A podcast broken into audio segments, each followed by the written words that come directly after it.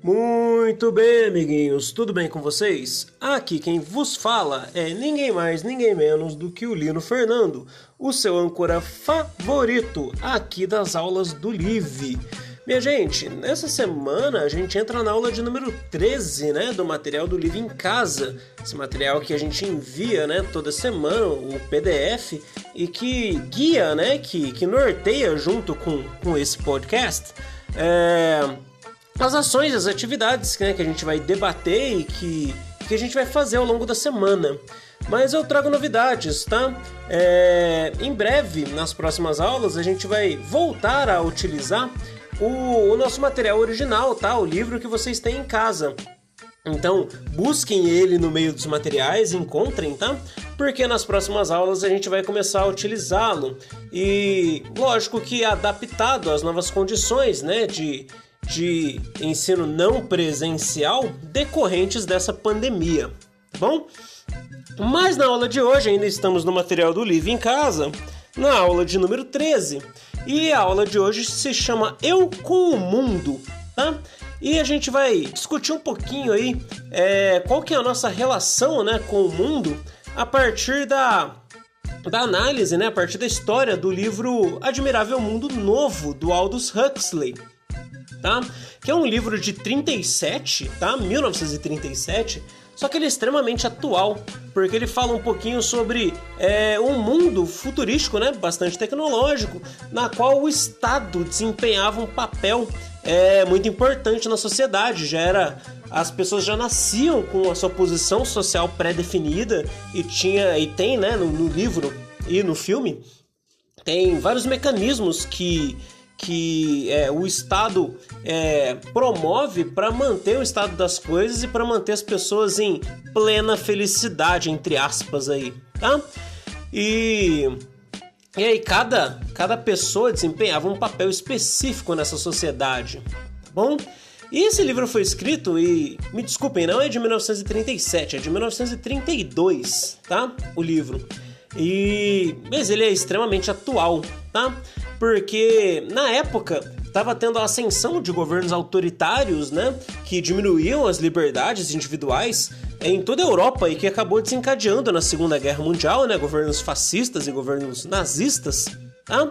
E, e aí, na visão do Huxley, que estava vendo tudo isso acontecendo, ele criou essa, essa distopia, né, esse estilo de livros onde, onde tem um futuro é, catastrófico e diferente do, do que a gente do que a gente viu até então.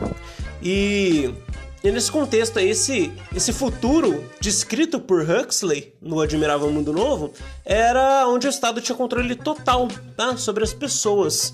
E e aí, minha gente, é, nesse livro, as pessoas desse Admirável Mundo Novo não tinham noção nenhuma é, sobre economia, sobre política, sobre a vida cotidiana. Cada um só cumpria sua função dentro do que era esperável, né? Dentro do que era esperado. E aí deixava é, as coisas muito previsíveis bom? Então, a partir disso, é, a gente tem que pensar, refletir. Huxley refletiu, né, sobre como ele viu o futuro com a ascensão desses governos totalitários, né, lá em 1932. E hoje, é, em algum momento a gente já parou para pensar como, como será o nosso mundo, né, é, no, no futuro? E aí tem algumas questões para reflexão, tá? É, e aí tem algumas questões que falam assim, ó, como seria viver em um mundo em que o futuro já estivesse traçado, em que você soubesse como seria o futuro? E aí tem algumas perguntas para a gente projetar um futuro desconhecido, né? Como que você acha que vai estar o Brasil e o mundo daqui a cinco meses? Ou como vai estar o mundo daqui a 50 anos? E o mais importante sobre isso tudo, como você se sente é, se imaginando esse futuro? Como você se sente se colocando nesse futuro que você imaginou? Tá? E aí a gente chega na atividade número 2, que o mundo é globalizado, não somos ilhas isoladas, né? E aí o material traz uma reflexão sobre é, como a, as coisas que acontecem em outros locais do mundo interferem na nossa vida. Como, por exemplo, se você é, ouvir uma notícia tá? É, sobre uma cidade de outro estado, onde tem um parente seu, ou algum parente, algum amigo que está em outro país, é, ouvir notícias daquele local te faz prestar mais atenção? Então, é, as informações sobre esses locais, sobre as coisas que a gente gosta, né? É, a, o país onde vive a nossa banda favorita, ou, ou do autor do, do livro que, que a gente gosta, tá? É, tudo que acontece no, no mundo globalizado afeta né, é, as nossas emoções, as nossas sensações. E aí faz a gente pensar se a gente vive em um mundo onde é tudo separado ou se a gente vive num mundo totalmente globalizado, né? Para falar um pouquinho de imigração, porque nesse mundo globalizado, pessoas se deslocam e as culturas se deslocam, né? Cada pessoa que vai para outro lugar do mundo, que se comunica, que influencia outro lugar do mundo, leva consigo um pouco da nossa bagagem histórica e cultural influencia aquelas outras pessoas, né? Então, é, para a gente pensar um pouquinho, tem algumas perguntas de, de reflexão aí. É, quais foram os principais aí? Pensar um pouquinho, né? Pesquisar um pouquinho sobre os eventos mundiais que estimularam a grande saída de pessoas de um lugar, né? A emigração. Tá? E a chegada em outros lugares, a imigração, tá? De pessoas de um lugar para o outro. Ou seja, circulação de pessoas. Tá bom? E como que isso acontece hoje, né? Se a internet, a, a televisão, as redes sociais, a mídia social, ela promove essa circulação de, de cultura, tá?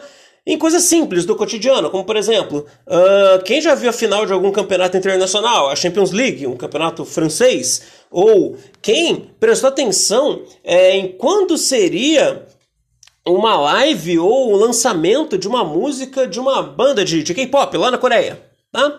É, então, para pensar um pouquinho sobre isso, é, vamos refletir sobre quem são é, as pessoas que nos influenciam aí, né, em relação ao mundo. Então, nossos artistas favoritos ou bandas favoritas ou é, personagens que, que não estão no nosso país, que, que têm outra cultura, tá bom?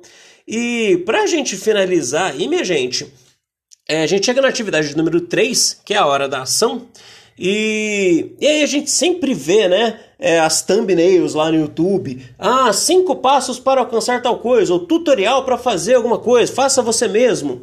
E a gente é, pergunta aqui no material e sugere que, que seja feito o seu passo a passo. Qual seria o seu tutorial? Tá? Qual que seria a o seu faça você mesmo ou o seu é, passo a passo para fazer sua fórmula preferida, entre aspas, para fazer alguma atividade específica. Né? É, por exemplo, a sua receita infalível de como fazer um brigadeiro? Ou qual que é o passo para ser o melhor jogador de Free Fire? Ou é, como é, ter o hábito, como construir hábito de leitura, como se preparar para passar no vestibulinho, é, qualquer coisa que aconteça na sua vida, como ser o melhor meio-campo ou lateral esquerdo do, do seu time, é, do seu time favorito, é, coisas que, que você tem um, um jeito específico de fazer e que funciona para você. Então a ideia é criar um passo a passo dessas coisas que você faz de uma maneira específica e, e que funciona, que dá certo para você. Registrar essa, essa fórmula secreta aí. Belezinha? Isso na forma de vídeo ou escrevendo lá nos comentários particulares. Tudo bem, pessoal?